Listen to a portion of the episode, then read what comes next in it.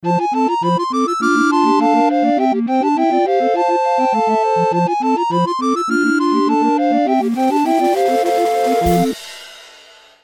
リーパンチポンチのロックンロールレイディオ。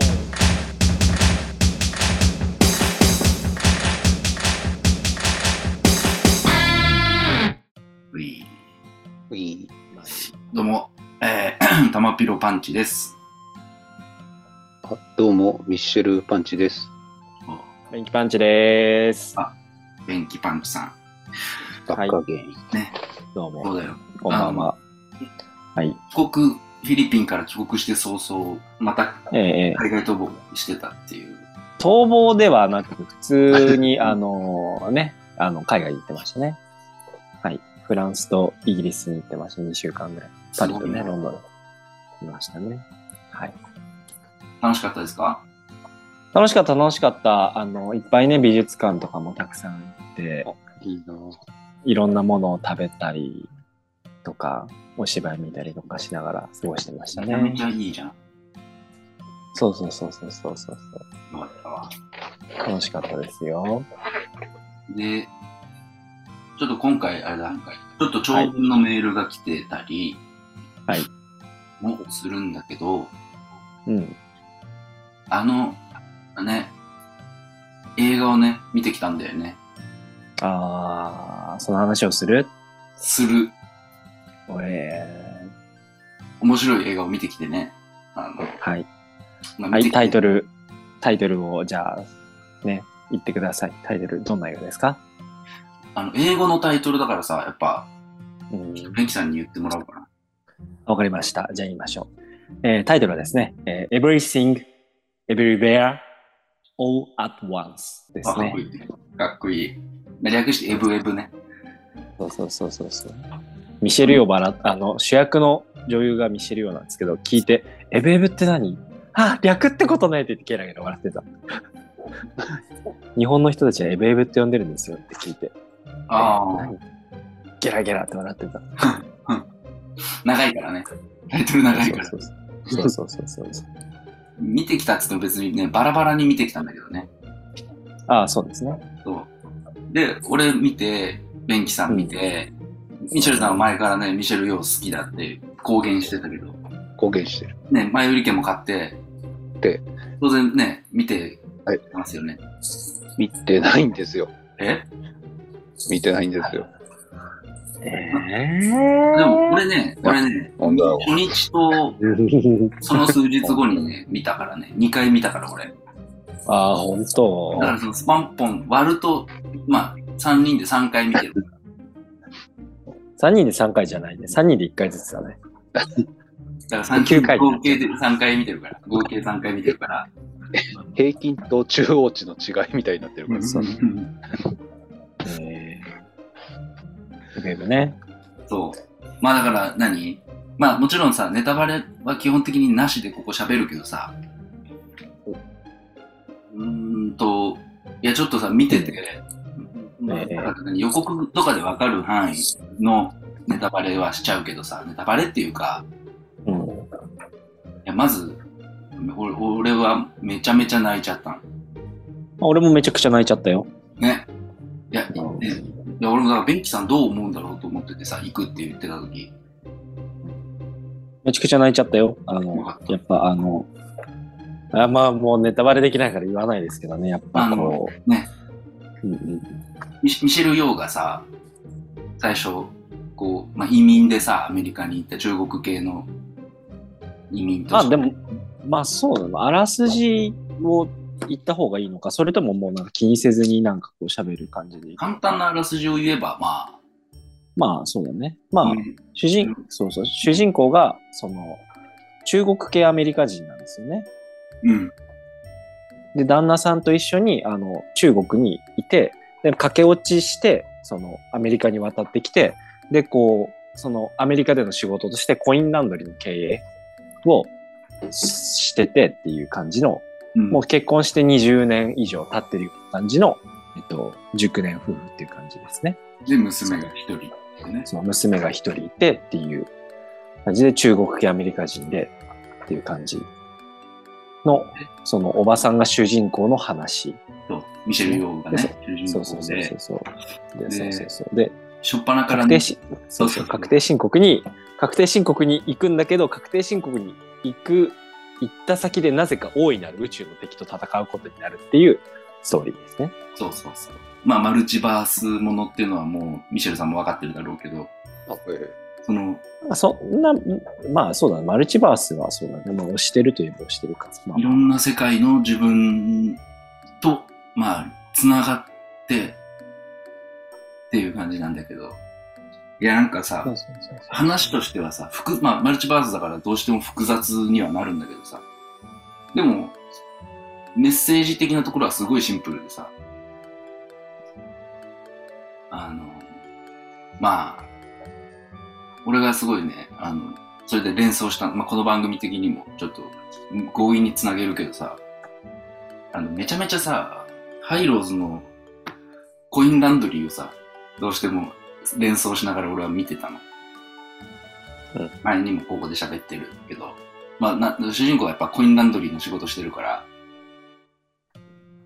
で、コインランドリーのサビ、サビで、想像力、それは愛だっていうね、めっちゃめっちゃいい歌詞があるんだけど、コインランドリーでスタートして、そういう感じの映画だから、あれはもう、あの、コインランドリー、ハイローズのコインランドリーの映画だっていうことで、でもこの番組的には、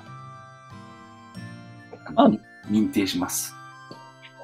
はい。まあ、認定は置いておいて、まあなんかこう、映画的にはやっぱりこう、見た人によって全然解釈が、その、うんどういう、その、マルチバースもの、マルチバースものっていう言い方もあれだけど、こうなんかこう、見てる人によって多分、メインテーマが多分変わってくるよね。家族の話なのか、うんうんうん。その移民の話として見るのか、親子の話として見るのか、それともまた違う、その LGBTQ 的な、そのセクシュアルマイノリティ的なものとして見るのか、それともシスターフットものとして見るのかとか、うん。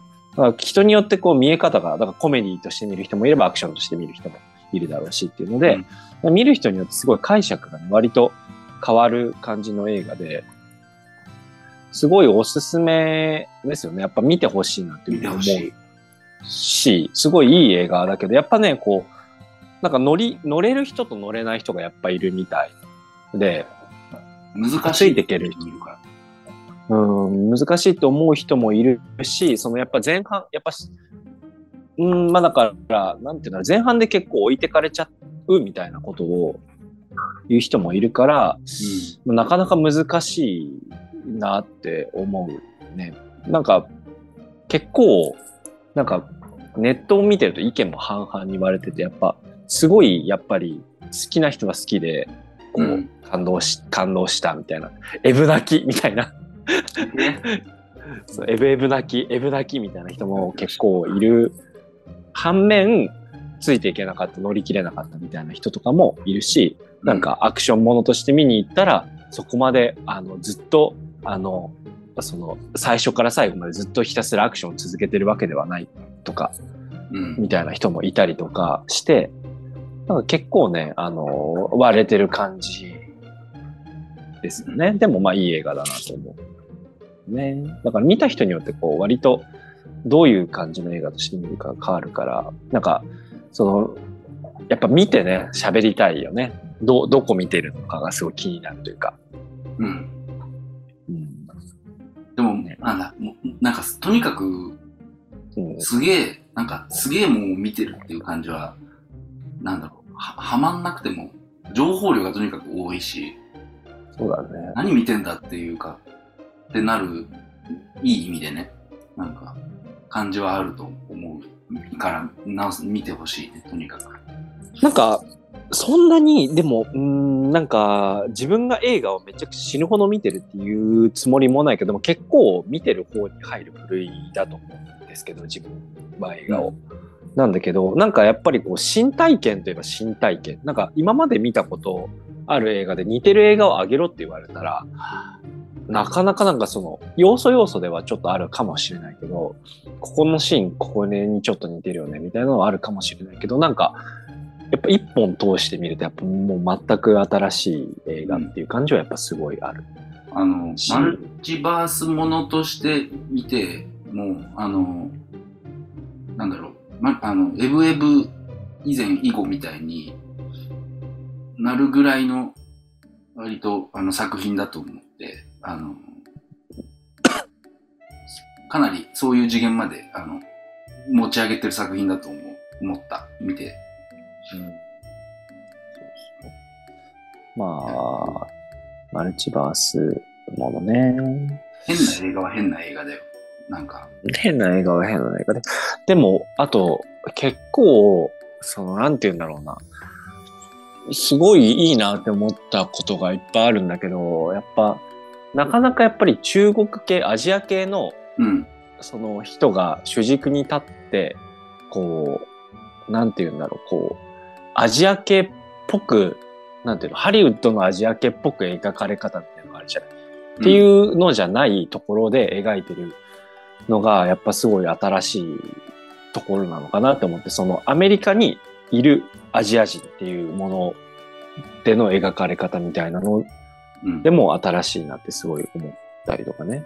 あの、ハリウッドでクレ、あの、なんだ、クレイジー・リッチがさ、あの、んアジア系、メインキャストアジア系ばっかりっていうのでさ、何年か前にあって、それこそミッシェル・ヨー出てるよ。そう、ミッシェル・ヨー出てんだよ。だけど、クレイジー・リッチだと、やっぱなんか厳格な母親役っていうかさ、あの、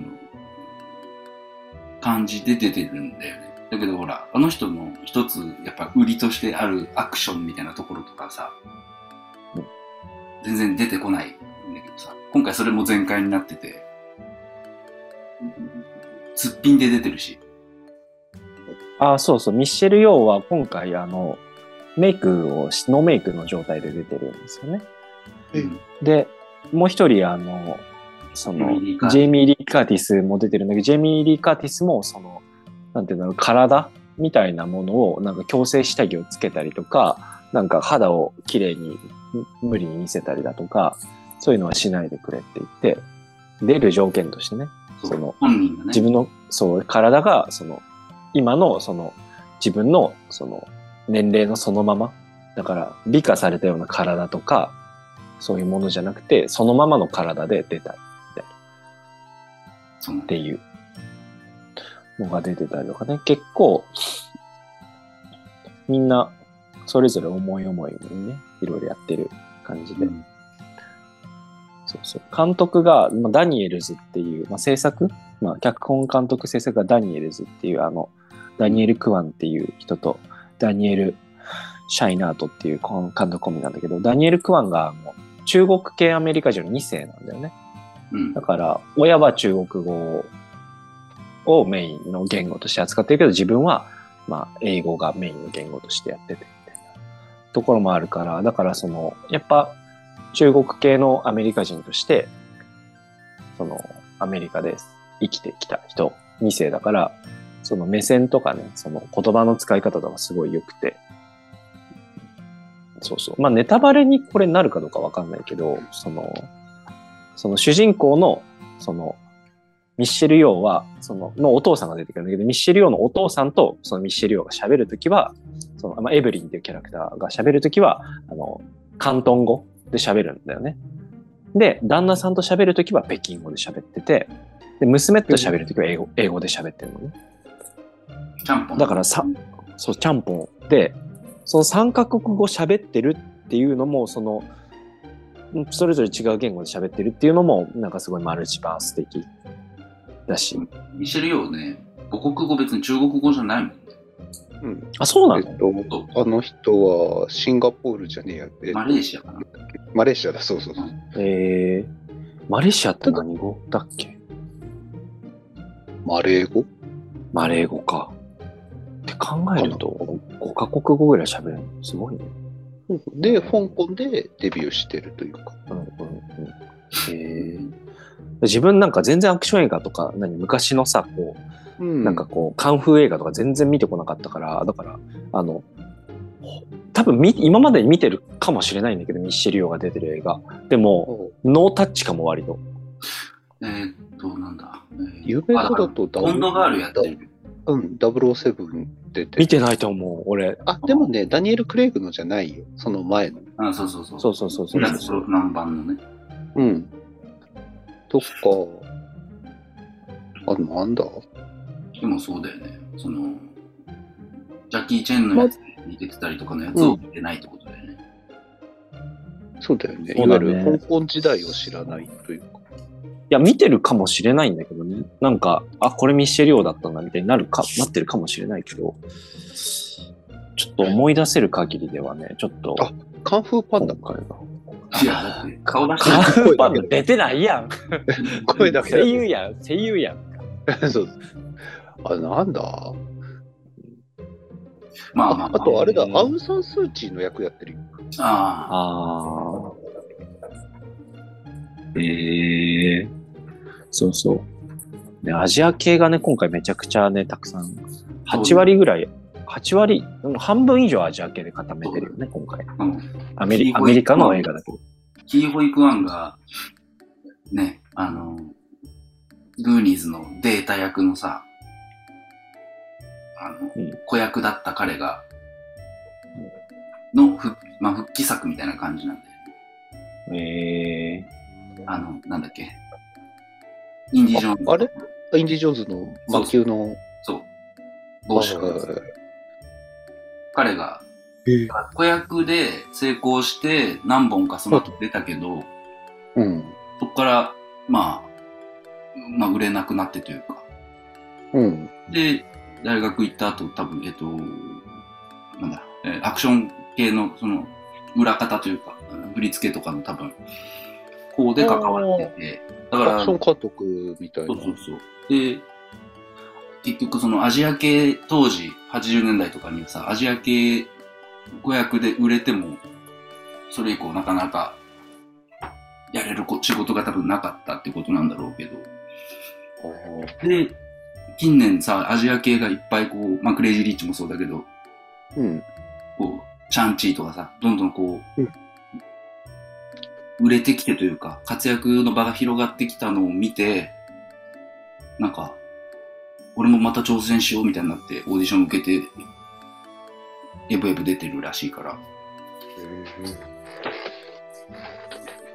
でね、あの、おじいちゃん役のね、あの人もさ、あの、な、なんだっけ。ー、ジェームズ、ジェームズ・ホーン。ジェームズ・ホン。あの人も、ずっと出てる。あの人、クラーク・ゲーブルとかと共演してたとかって、うん。まあ、うんもう94歳だって。いやば。や、だからすごい、すごいんだよね。そういう意味でも、だから俺ら、俺らにとってのブラックパンサーみたいな映画っていうのかな。えーうん。で、しかもさ、その、なんて言うんだろう。想像力とか優しさを持とうっていうさ、想像力を持とうみたいなところで言うとさ、100億ぐらいの映画に見えるんだけど、3分の1ぐらいの予算でやっててさ、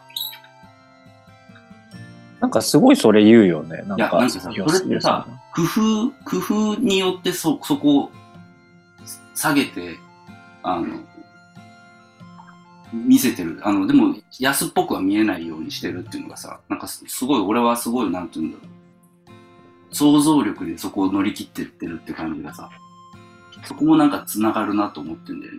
その、えー作品の中のメッセージと、そのキャストたちの人生とかもそうだし、っていうのをすごい俺はすげえと思ってるんだよね。予算、予算的なところでも。だって、レジェンドバタフライが20億ちょっとっつってて。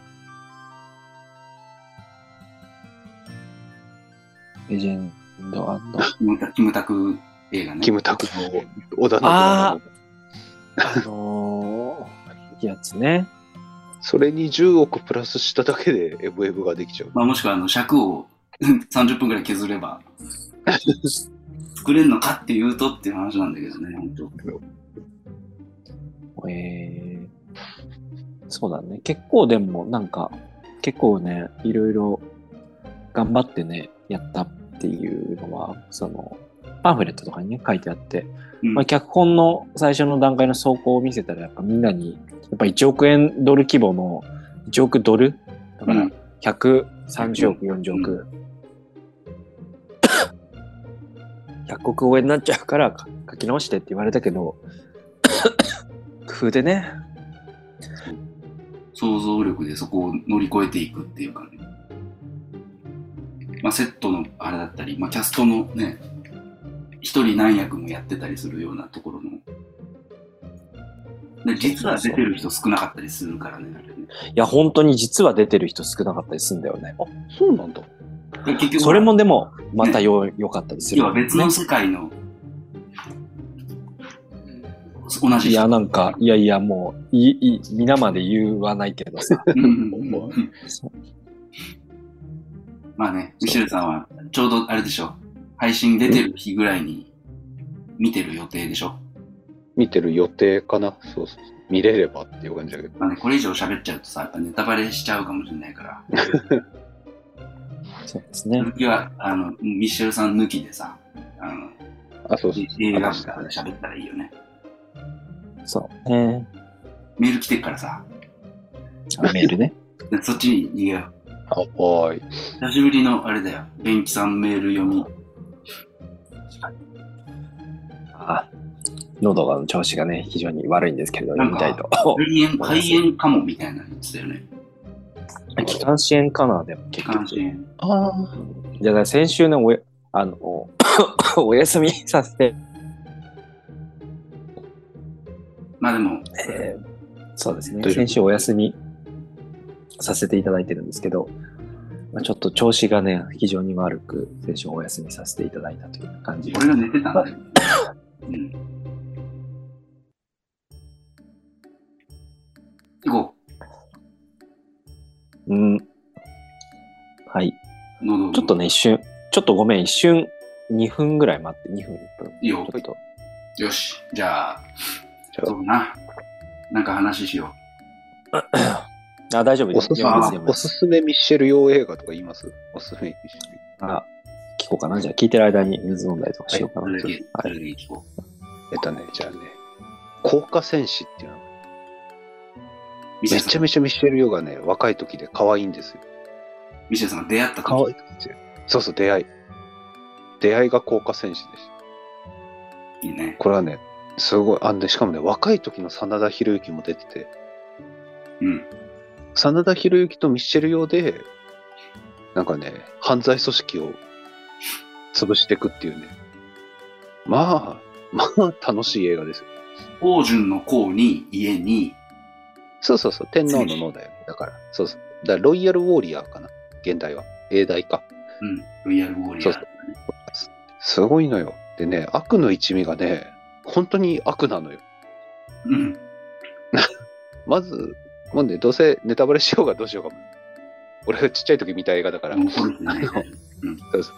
あの、あれよ、あのね、ハイジャックを、その、敵、敵というか悪の一味がしてる時にたまたまミッシェル・ヨーが、あ、じゃあ護送してたのかな？その一味の誰かを飛行機で護送してたら、そいつを逃がすためにハイジャックが起きて、で、ミッシェル・ヨーとたまたま乗り合わせてた、えっ、と、真田広之が共闘して、そのハイジャック犯を倒すんだけど、うん。ハイジャック犯倒しちゃったら、あの、もう、なんだろうな、そう、香港かな？香港にその飛行機が到着した瞬間から彼らが英雄になっちゃって、うん。テレビとかに取り上げる。英雄になっちゃったおかげで顔バレしちゃったから、うん。敵の一味がね、もうね、まず真田広之のね、奥さんと子供をね、爆破しちゃったりとか、目の前でね。そう。で、二人の友人の、えっ、とね、誰だっけな。もう、あのー役があるんですけど、マイケル・ウォンかなマイケル・ウォンがやってる役があるんですけど、マイケル・ウォンをさらって、ミッシェル・ヨーを誘い出すために誘っ、あのーさらうんだけど、途中でミッシェル・ヨーを救うためにね、マイケル・ウォンがね、自ら死んじゃうんだよね。うん。で、そこまではあるんだけど、悪の一味が、ちょっとね、その死んだマイケル・ウォンの墓まで爆破するの。なんか長州力みたいな。そうとりあえず何でも爆破するのね。うん。そそんな一味とミッシェル・ヨーと真田広之がどう戦うか。うん。最高のカンフー映画なんで、ぜひね。ミシェル、ミシェル・キング時代のミッシェル・キング時代作品ね。らしいんだけどね、ただもう当時見たときね、テレビで見たから、なんかね、ミッシェル・ヨーって名前で出てたよ、俺見たと。わかんないもんね。ミシェル・ヨーって改名してんの？キングだったの？昔。うん、昔ミッシェル・キング、キングミッシそうそう。へてか、ミシェル・ヨーってさ、あれなんだよ、2回ぐらい結婚してんだけど、うん両方とも大富豪と結婚してるからね、あの人。で、まあ、綺麗だしね。なんだっけ？フェラーリ、そうだよフェラーリかなんかのさ、うんチームの監督かなんか、2人目が確か。で、その前がブランドの社長みたいな人だから、もうえー超大金持ちで、あの人。でもさ、よくよく考えたら、えー、松井勝代と一緒じゃん。一緒にしないで。松井和代と一緒じゃん、ブランドの。確かさ、なんか割と若いうちに結婚してるよ。うん。で、離婚してすぐにジャッキー・チェンの映画かなんか出てん。ジャッキー・チェンの映画のポリスストーリー3復帰作みたいなんで出たんだけど、すよくよく考えたら、あそこで出た人っていうのも全員ハリウッドで活躍してる。ハリウッドとか世界的にあの、ジャッキー・チェンとミッシェル・ヨーとマギー・チャンがうん。出てるから、なんかみんなやたら活躍してんだよなっていうさ。そうだね。なんかね、単純に幼心にかっこいいとかすげえって思ってた人ってやっぱ、しかも、あれだよ、エブエブのさ、旦那さん役、もともとジャッキー・チェンで予定して書いてたんだからさ。えーえそう。まあ、もういなんかあったろんで。いろんな理由でね。うんでも実際、キー保育園になってよかったと思うけど。ていうか、ジャッキー・チェンだとちょっとー、いや、本当ジャッキー・チェンじゃなくてよかったよ。似てるけどね、顔とかは。あ、似てるんだ。そう、雰囲気とか、とかは、あこれジャッキー・チェンだったろうな、みたいな感じで似てるんだけど、でも、絶対ジャッキー・チェンじゃない方が。なるほど。あとなんか、あの声の高さがいいんだよ。そうそうそうそうそうそう。いや、泣けるよね、あれね。泣ける、泣けるよね。最後の方ね。いいなぁ見てほしいな、早く。ミシェルさん何？好きじゃないの？ミシェルよ。好きだよ。俺たち好きだから前売り券買ってんだよ。あ、でもさ、これもあれだけどさ、その予算の話じゃないけど、日本で IMAX で見れると思わなかったよ。ああ、そうだね。えー、アイマックス見れるんだ。えまあ、IMAX っていうか、まあ、一番でっかいぐらいの劇場で大体やってるでしょあ。の規模のえねー公開のされ方するっていうのはね。とは思わなかった。あでも、最初見、うん身の回りのさ、なんかいかにも映画好きじゃない人もさ、なんか、面白そうって感じの反応だったから、やっぱり予うん告とかで、それこそマルチバースが結構、まあ、そ MCU とかで流行ってきてるのもあるんだろうけどね。そうそう。それこそ、秋口ぐらいになんか、この作品のを聞いたときに、まあ、A、A24 だよね、あれ。A24。うん A、A24。ー、A24。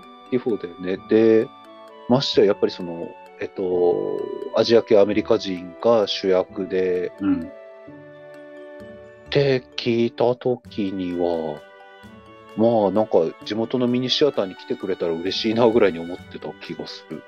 うん、いや、自分もなんか、結構遅れてじゃないですか。本当は去年の、あの、もうアメリうんアメリカで、アメリカではもう丸1年前にやってて、うん。うん。で、だから結構前から話題にはなってたけど、うん。まあなかなかやんねえなと思ってたら、なんか、うん。あ、ようやく、みたいうん。アメリカだけでだから。100万ドル稼いでる、はいはい、1億ドル稼いでるから。ね。だから、あれだよね、配給の人なんかすげえタイミング読むのうまかったよなって。いや、本当にね、うん。いや、ギャギャが。で本戦かかってきてるからさ、これで作品賞なんて取ろうもんなら、もっと広く公開されるだろうから。うん、でも俺作品賞通らないんじゃないかなと思うけど、え？すっごい好きな映画だけど、取ってほしい。いや、通らないと思うよ。バカの感想だい。や、取ってほしい、俺。いや、通らないと思うな。この世界線ゴールないな。えちなみに今年、何が？アカデミマーベリックと、フェイブルマンズと、うん。えっ、と、これ、エブエブと、うん。あとなんだ、ターだっけ？と。ター。あとなんだアラビアンナイトは入ってないね。えっと、なんだっけ？えっと、なんかその辺だよ。だマーベリックとフェイブルマンズと多分戦うとしたら戦うことになるんじゃない？おでもその、そっち二つはなんかちょっと、ほんと、なんか、つまんないよ、取っちゃったら。まあそれはねでもそうなのよ。取ってほしい。そうなのよ。本当にそれはそうなんだよね見てないけどさ。うん、俺もフェイブルマンズ見てないけど、撮らないでほしい。うん。撮らないでほしいな。なんか取れるじゃん、別に。うんまあまあまあ、死ぬほど撮ってるしね。そうそうそうう。ん、スピルバーグはもう撮らなくていいよな、もう、あの、賞を。うんいい、もう、なんも、なんも必要ない、必要ない。どうしたどうしたどうしたどうしたどうしたどうしたなんかされた？どうしたなんかスピルバーグなんかされた？え？いや、普通にもうだ、スピルバーグ賞いらなくない？もういらんでしょ、もう。ああ、西武戦線異常なしとかも書いてる。ああ、そっか。なんかすごいんでしょ？うん。とは聞くけど。おメール読もうぜ。はい。はい。時間なくなっちえゃう。メール。はい、えー、メールを読みましょう。はいえー、スパンポンネーム、何さんからのメールです。えー、スパンポンの皆さん、こんにちは。じゃあ、おじゃ46回の感想です。まもなく中学に上がる息子と聞いていたのですが、お息子はあの伝説のラジオリスナー、タマピロパンチさんにもこんな出来事があったんだね。俺は仲間外れにされるのは慣れているから大丈夫だよ。でも、伝説のラジオリスナー、タマピロパンチさんの一。線を越えちゃうといろいろできなくなっちゃうから、すっと立ち去るのはいい方法かもね。俺もそうするわ、と言っていました。息子には何かのヒントになったようです。やった。その後、息子がブルーハーツ名盤トレイントレインを部屋で聞いていたので、隣で聞きながら本を読んでいると、お父さんは僕の右手が好きなんだよね。名曲。曲名ですね、僕の右手っていう。うんえー青空も好きなんでしょ？うんでも俺は流れ物が好きなんだな。やっぱり仲間がいるといいよねっていう歌だよね。と友達が少ないアピールをした直後なのに、本当は人とのつながりを欲しているような息子に、スパンポンのタマピロパンチさんはいつも面白いことを考えてみんなを楽しくさせたいなと思っている人だよ。お父さんの中で流れ物はタマピロパンチさんかな？と話すと、あの伝説のラジオリスナー、タマピロパンチさんは流れ物なの？いいねーと言っていましたうん。お父さんのテーマ曲は日曜日よりの死者だからねと言うと、いいの持っていったなぁと笑っていました。そこでスパンポンの皆さんに質問です。はいえーメンバーそれぞれにテーマ曲をつけるとしたらどんな曲になりますか？話してもらえたらすごく嬉しいです。ちなみに、えー僕が勝手にスパンポンのテーマ曲だと思っているのはクロマニオンズの会ってすぐ全部です。うん。とのことですね。はい。名曲。名曲。なん？えー、タマピロさんってやっぱ、あの伝説のラジオリスナー、タマピロパンチさんですね、やっぱりね。ああ、伝説のラジオリスナー。だ死死んでから言ってほしいよ、せめてね。生前だからな。流れ物ね、ブルーハーツの。なんか結構芸人さんがさ、好きっていう人が多いイメージなんだよね。確かにね。いや、多いよね。多い。面白いことを考えて、伊集院さんとかね、言ってたりとか。ちなみに俺はミシェルさんはもうすぐ、すぐ浮かんだのは、あの、えーこれクロマニオンズの流行りの車ね。おうん。ミシェルさん知ってる？流行りの車。俺知らないんだよ。これしかない。うのん。こ車。れ、多分ね。多分ない、多分ね、選んだ理由はろくでもない理由な気はするんだけど。ういやいやいや、いい、いい、いい曲だよ。ガンボ、ガンボインフェルノのね。これだからいついつも台車乗ってるからだとそう思う。そうそうそう、いつも台車乗ってるからさ、やっぱ歌詞がさ、ぴったりすぎんだよね。この、えー、えっとね、好き嫌いじゃない、いい悪いじゃない、流行りの車に乗っかってるだけ、納得してない、満足してない、選択肢がない、どうしようもない。これもあれ、今、今帰ってきた？車。さすがに、さすがに帰ってきまし帰ってきた？た。もういろいろ。完全に台車に乗ってる時のミシェルさんのテーマ曲じゃん、これね。そう流行りのね。車に乗ってる、腑に落ちないままって、うんこれ、完全そうでしょ。いつもツイートされ。うんね そうだね。そうだよね。だから、ここ、ここ1年半でうん何もしてない時が半年ぐらいしかないの。どういうこと？あの、だからリハビリしてない時期が半年ぐらいしかないの。あ、またリ、またリハビリになっちゃったからね。なってるなってるなってる。完全にうん当たり屋のタイムスケジュールじゃん、それ。なんだよ、そう。半年、そうそう、リハビリして、半そうそう、1年ぶりに、一年ぶりにぶつかったっていうのもおかしいんだけど、怪しまれる。1年ぶり2度目の。1年ぶり2度目の追突だからさ、半年後に追突されてるからさ。すげえ。同じ保険会社だったら結構さ、この人やばくないって言われてるよね。なるよ。小林薫来ちゃうよ。うん。この人ブラックリストに入れとこうよって言って。いや、お医者さんにも同じお医者さん行ったから言われちゃったもん。何してたのって言われて。当たり屋と接接される。後ろから突っ込まれることに何も。ミシェルさんのさ、もしかしてさ、車ってさ、あの、迷彩柄だったりとかする？高額名声なんじゃない？溶け込むように、そう溶け込むようにして、突っ込まれるようにしておいて、アスファルだからあのトと同じ色とか。アスファルトと同じで、こう、後ろから見ると、あの、あの、台形の形が見えたりとか、40みたいな。だからまあ、当たり屋のミシェルさんは、もう、はい流行りの車だね。もっと精神性とかで何 ね、性格とかね、人間性。でも、まあね、テーマ曲ってね、例えばじゃあ、ミシェルさんがどんだけ温厚な性格だったとしても、うん。後ろにずっとこう、ひ燃えてる火がこう、ブワーって、こう、火をまとってる人だったら、絶対炎の曲になるじゃん。いやそんな温厚な性格でも。いつもブレーキ踏まなそうな車が後ろついてくるわけじゃないのよ。でも、今んとこね、そそう、そうとしか捉えられない状況だからね。これ、うん。誘ってるんだろうなって思ってるし、やっぱ、こいおいおいって。なんかこう、距離感を錯覚させるようなステッカー貼ってんじゃないの？合ってんのかな？なんか、なんか、ルローニケンシンでそんなやついたけど、なんか、あ、いたの？あなんか腕を腕を縞模様にしてるやつ。初めの一歩でね、ゆるーくグローああったブでの伸ばしてるやついたよね。伸ばす。ベンキさんが今、声が接続中か。あの、ち入れた、入れた、入れた。なみに、あの、俺たち、うん。お俺たち3人のテーマ曲として挙げてもらったアーティスト全部もね、うん。名曲、パンチの名曲、1曲目だから。俺ちょっと考えてよ、あの、自分の、あ、2人の？二人の。おあ二人のっていうか、タマピロさんは、ザ・クロマニオンズのクマ。え？クマ。バーバンバーンってやつね。そうそうそう。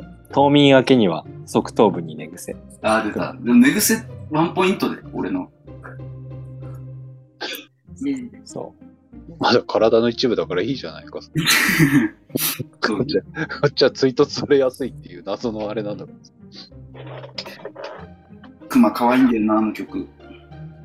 ミシェルさんは、クロマニオンズの柔らかい。どっちもファーストアルバムからだ。柔らかいから。どの辺だ？全体的に？え？太ってるからよ。え 違うよ。最悪だろ、それは。ーそんなこと言わないよ。どの部分だろう？性格、性格。性格？性格、性格。え？俺なんか間違ったこと言ってる？え？ー、なん、どの辺だろ日々まるで滑稽。ううん。確かに何かしらは起きたりしてますわ。まあいいな。でもなんか、いいね。歌詞的にはね、なんか、ね、かっこいいね。なんか、マーシー的な、そう、ね短めの歌詞でさ、ね、詩的な表現が多くて。もしくは流行りの。いや、いいよ俺、俺柔らかいでいいよ。なんでだよ。ベンキ、ベンキさんが選んだやつでいいよ。いいな。じゃあ、べ俺ね、ベンキさんね、ちょっとあるんだよ、今。はいおー。ちょっとね、離れちゃうけどね、ブルーハーツのね、うん。ろくでなしね。出ましね。聞いたことあるかな？どうだろう。あのー、まあ、なんだろうね。めめっちゃ好きなんだけど。てかみんな好きなんだよ。あの、ろくでなしは。当然だけど。ブルーハーツ好きな人みんな好きなんだけどさ。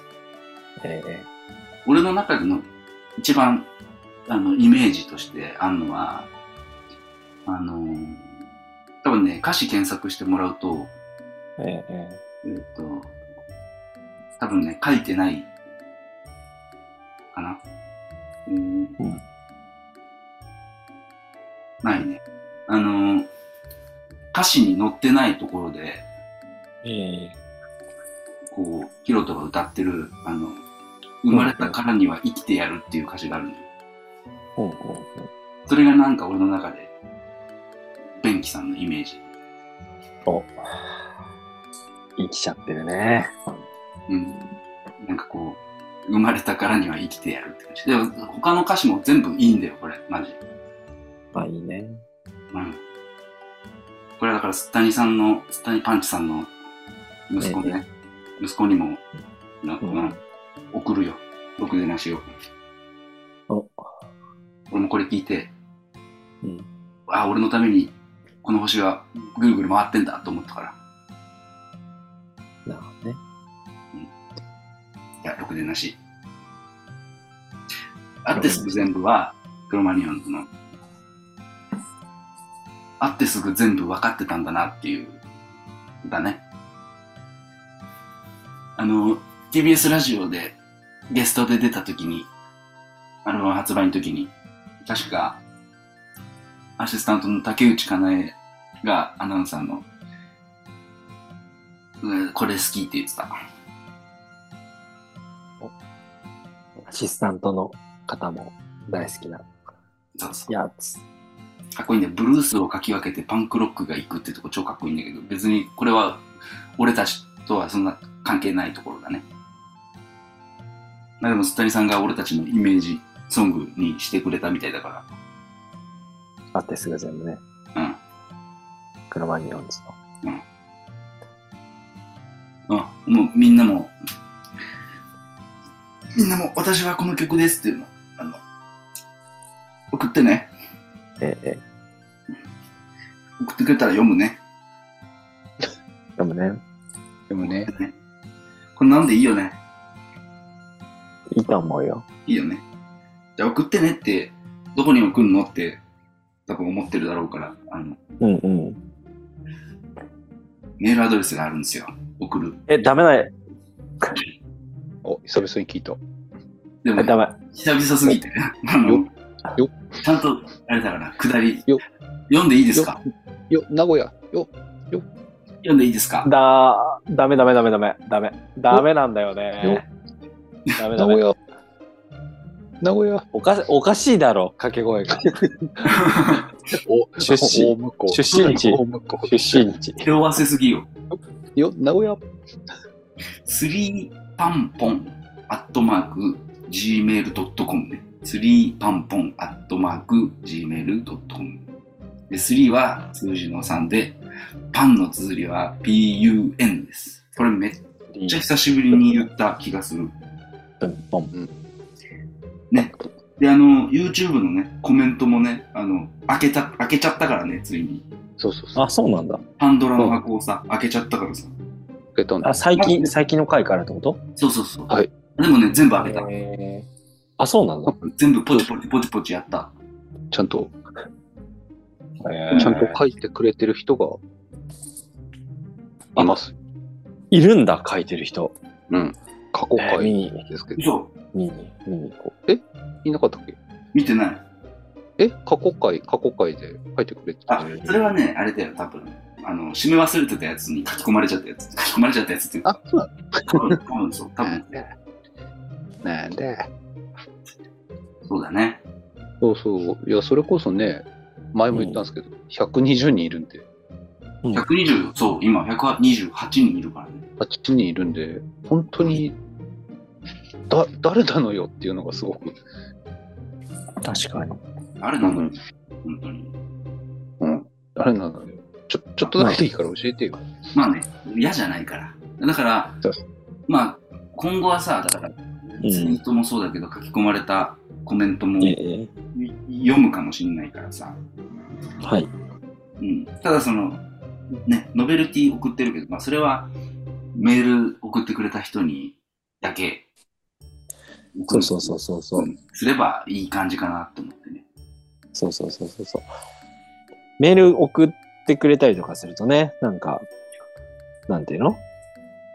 こう、ステッカーとかね、こうもらえたりとかするかもしれないし、こう、僕が旅行行ったら旅行のね、お土産とかをもらえるかもしれない。そうだね。そうそうそうそう。あの、ツツイッターでね、ハッシュタグカタカナでスパンポンでね、検索してもらうと、ええ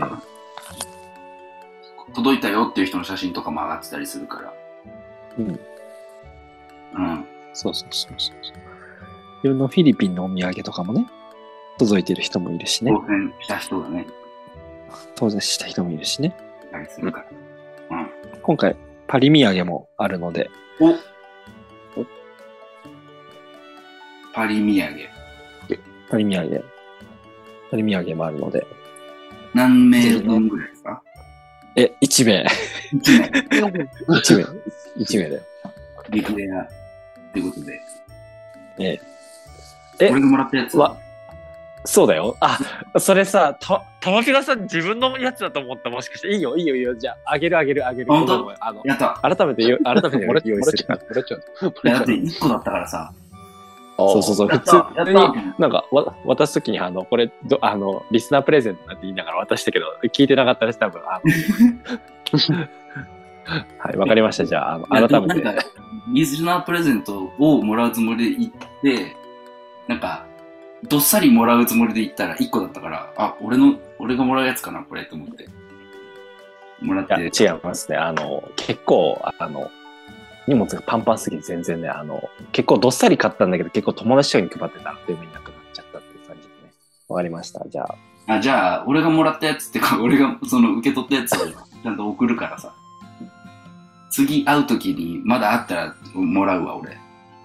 あ、わかったわかった。じゃあ、そうしよう。じゃあ、それ送ろう。はい。残しとくんで。まあ、今日で言ったら、すったにさんがね、読まれたから、すったにさんに当たるかと思いきやそれはわかんないっていうことで。厳正な抽選の。あの、だから送ってください。あの、お土産欲しいよっていうやつだけでもいいから、メールくれたら。そうそうそうそう。うんそうそうそうそうそう。まあ、当たるかはわかんないけどね。そうそうそうそう。でも送るのタダだからね。そのメール送るのタダ、タダ。そうそうまあ、電通信料とかはかかるかもしれないですね。でもフリー Wi-Fi 使えば本当にタダだし、それは。そうだね。空港とかに行って、あの、繋いでください。コンビニとかね。大丈夫？ネタバレ書いとるんでしょ？その後。大丈夫？いや、そうね。ネタ、あそうそう。ねネタバレのありでね。エブエ映ブのネタバレ書いてるんでしょ？いいな、見れて。いいな。スリーパンチポンチのロックンロールレディオ。次回に続く。